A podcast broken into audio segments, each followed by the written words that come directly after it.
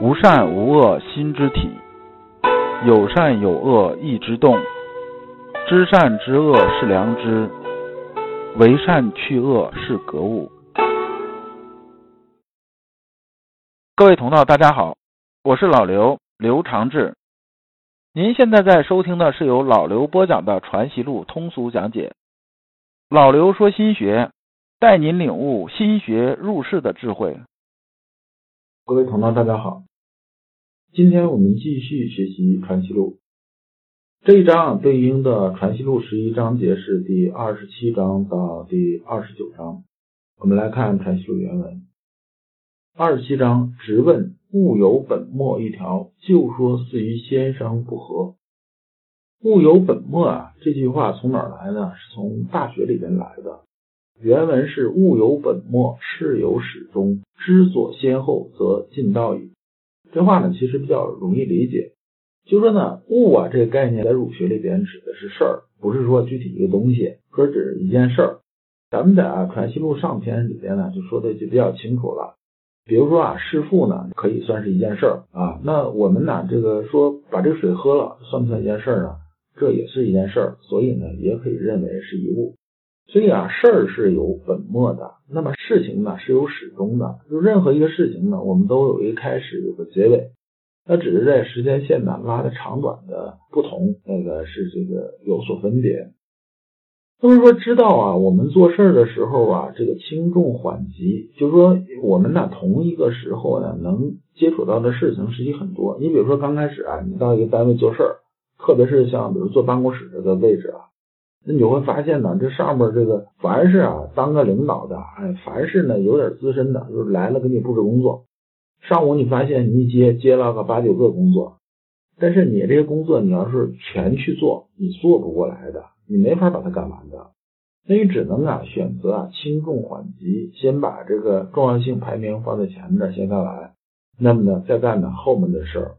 那我们呢？同时啊，面临呢矛盾的选择的时候呢，也存在一个向左走还是向右走的问题，你怎么应对的问题？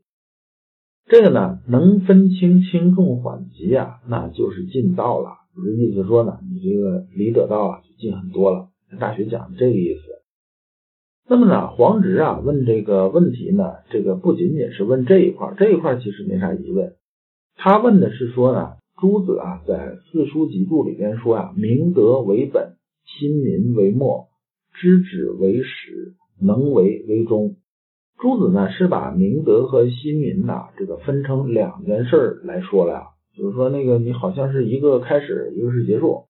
这个先生啊就是不同意这种说法，所以呢黄直啊才有这么一问。那我们看呢先生怎么说的？先生说呀，说你这个话说的他就不对，就像啊有两棵树在这似的。你本来啊一棵树就有一棵树的始末，是不是？你怎么可能说啊左边这棵树是本，那个另一棵树啊就是末？这个这两棵树一个本是一个末，那这是这不胡说八道了，对不对？这就不讲理了。那你啊明德亲民呐，它一共啊就是一件事儿啊，其实啊都是目的是人行于天下，都这么一个事儿啊。做功夫呢，也只是一个功夫啊，那你怎么能给分开了呢？说明德为本，亲民为末，这这不是胡说了吗？对不对？再说呢，你这么一搞的话，这个分开了之后呢，这个明德就变成空的了。明德怎么明啊？没有载体啊，对不对？那亲民这件事情呢，那又没有这个明德啊，这前面撑着，那就变成了一息而取的事情了，这是有问题的。物有本末啊。是指定一物而言的，就是说呢，指定呢这么一件事情来说的。你不能啊，这个把几个杂凑在一起，说这个东边这棵树是头，西边这棵树是尾，这这没有这么说法，这么说法这事儿就没法弄了。那就算呢说咱说孝亲这个事儿吧，这个和孝亲呢里边呢这个有什么呢？有孝亲之心的，这是咱们这个出发点，也是咱们这个发心动念这个地方。那么呢？孝亲的遗文节目，就具体做事儿呢，那么它是始终贯穿其中的。就像什么呢？我们看这树啊，它就郁郁葱葱的，这个生机勃发的，那是因为啊有生命力啊贯穿其中。那有生命力贯穿其中呢，我们呢就看到这个树啊长得这很好，很茂盛。那反过来呢，我们通过这树很茂盛啊，就能反推出啊这个树啊这生命力很强，它里边呢生命力运转的很通畅。这两个啊，它本身呢就是一回事儿，你不能把它这变成两回事儿啊。所以呢，这故必始焉有孝亲之心，则中焉则有啊孝亲之遗文节目。就是这棵树里边呢，它的生命力啊，这种生生不息，和外面呢，这咱们能看到它长得很茂盛啊，这是一回事儿啊，你不能分开啊。朱熹啊，这种讲法呢，就等于说呢，把生命力啊和树啊分成两回事了，这就就不行了，这说不到一起去了。那么这里边呢，这个先生说这么一句话，叫“自意之所著谓之物，自物啊之所为谓之事”。那么呢，就是相当于啊，给事和物啊，这个做了一个定义，就是说它俩之间呢，多少啊是有点分别的。我们平常理解的时候啊，可以把它认为是一件事儿，但这里边讲呢，多少是有一点分别的。那么这个分别在哪儿呢？说啊，自意之所著谓之物。就说呢，我们呢那个意呀，关注到那个东西啊，就是物。我们讲意之所在即为物，就是关注到那个东西啊，就是物。那么呢，自物所为谓之事，就是在那物上啊，我们有动作，那么呢，这个物呢就是一件事儿了。其实呢，这也可以这么理解，就是我们呢这个虚灵啊，来改变自然之序，就是改变物的自然之序。那么呢，这个就认为是事儿。你比如说啊，我要喝水，我得伸手啊，把这杯子拿起来，哎，把水喝了。我们呢，如果不伸这手呢，这杯子就得原地不动了，就是自然之序直接在这儿了。再举个例子啊，那你比如说啊，这个一盒火柴是不是？我们在盒子里边呢，只要是一翻手，那么呢，这一盒火柴就落在地上，落在地上啊，它肯定是乱七八糟的，它不可能整整齐齐的。那呢，我们呢，把这个火柴啊捡起来，放到盒子里，它能让重新呢。变得有秩序，那么灵啊，就是我们这个虚灵啊，就在改变呢物的自然秩序。只要有改变，那么就是事儿。这个事儿和物之间呢，就有这么一点的细微的区别。所以啊，物和事儿啊，都是心的范畴啊和作用。物者，事之物，就是物呢是事儿里边的物。事者，物之事，就是这个事儿呢是什么呢？是这个物啊的事儿。这听着挺绕口，其实你把它俩关系搞清楚了，基本就知道了。所以先生说啊，这两个东西啊，物和事儿呢是一而一，就说呢，其实还是一码事儿，就是吧，是一个东西。那么看第二十八章，先生曰：朋友相处，那朋友啊，在这里面就等于啊是同志的意思，同志就是志同道合。那呢，同志之间在一起相处，该是怎么一个相处呢？就是说啊，要常见自家不是，方能点化得人之不是。这句话呢是关键。说呢，同道为鉴，鉴的意思呢就是啊镜子的意思。就说朋友是什么呢？朋友啊就是你那个穿衣镜，穿衣镜。你每天出门上班之前呢，你就看穿衣镜一眼啊。你不是说看穿衣镜好看不好看啊，也不是看这个穿衣镜摆的位置对不对。你是看什么呢？你是看呢，你出门时候穿的衣服啊正不正？哎，领带有没有打正啊？啊，是不是啊？这扣子有没有扣好啊？有没有扣错呀？你看的是这个。那我们呢，同志之间呢，就是说这个同道之间呢，互相之间呢有切磋有讨论的，目的呢也是这个，就是拿对方当镜子，而不是上来之后呢，就是开始指摘别人哪说你看你做怎么不对，我做才是对的。这个呢，就失去了同道为鉴的根本意义。我们相处的时候要知道，这个人呢，他说的对，那是不是我们老师呢？是我们的老师。比如说呢，三人行必有我师嘛。那么他说的不对，是不是也是我们的老师呢？是。就是说呢，你看到他说的不对的地方呢，你呀就有则改之，无则加勉。这个呢，才是啊，我们呢同道为鉴的时候啊，让我们最大受益啊这种方式。很多人呢，觉着自己啊，这个完全没错啊，自己好像都很对的，觉得自己都很对，是因为啥呢？因为自己水平还不够高。就是说呢，你没有读圣贤书啊，你没有真正深入进去，没有真正啊知道心性是什么。那么这时候呢，你就啊感觉什么呢？感觉自己好像什么都对，其实是因为啥？自己啥都不懂。啥都不懂啊，就谈不上有什么对还是不对，因为自己连分辨能能力都没有啊，你还谈什么呀？对不对？读了之后呢，才知道啊，自家都不是。那么呢我们见到啊，别人冒出的一些毛病，比如说别人好高骛远呐，这个骄傲自大呀，等等等等等等，我们啊就要反思啊，自己啊是不是也有这个毛病？只有这样子啊，才能啊处处得意呀。《增广贤文》里边有这么一句话呀，说。若要断酒法，行眼看醉人呐。那你看看，哎，你看这个什么，你这个想戒酒啊，这个不是说啊，跟你说喝酒的危害就能把酒啊戒了。你得看喝醉的人那些事情，你就戒了。抽烟也是这样，说这人呢烟戒不了，烟戒不了，你跟他说道理是没有用的。你抽空啊，领他去肿瘤医院，特别是肺癌、肺肿瘤啊那种病房，你领他转一圈，在那待俩小时，他回来不说百分之百把烟戒了，基本也差不多。而甚至都能看见什么呢？看见有的人呢，基本上当时走了。他呢，看到这些，他自然呢，心里边就把这个警示立起来了。这个烟呢，就戒了。你光跟他讲道理啊，没有切身体会是没有用的。而我们呢，同道相处也是这样。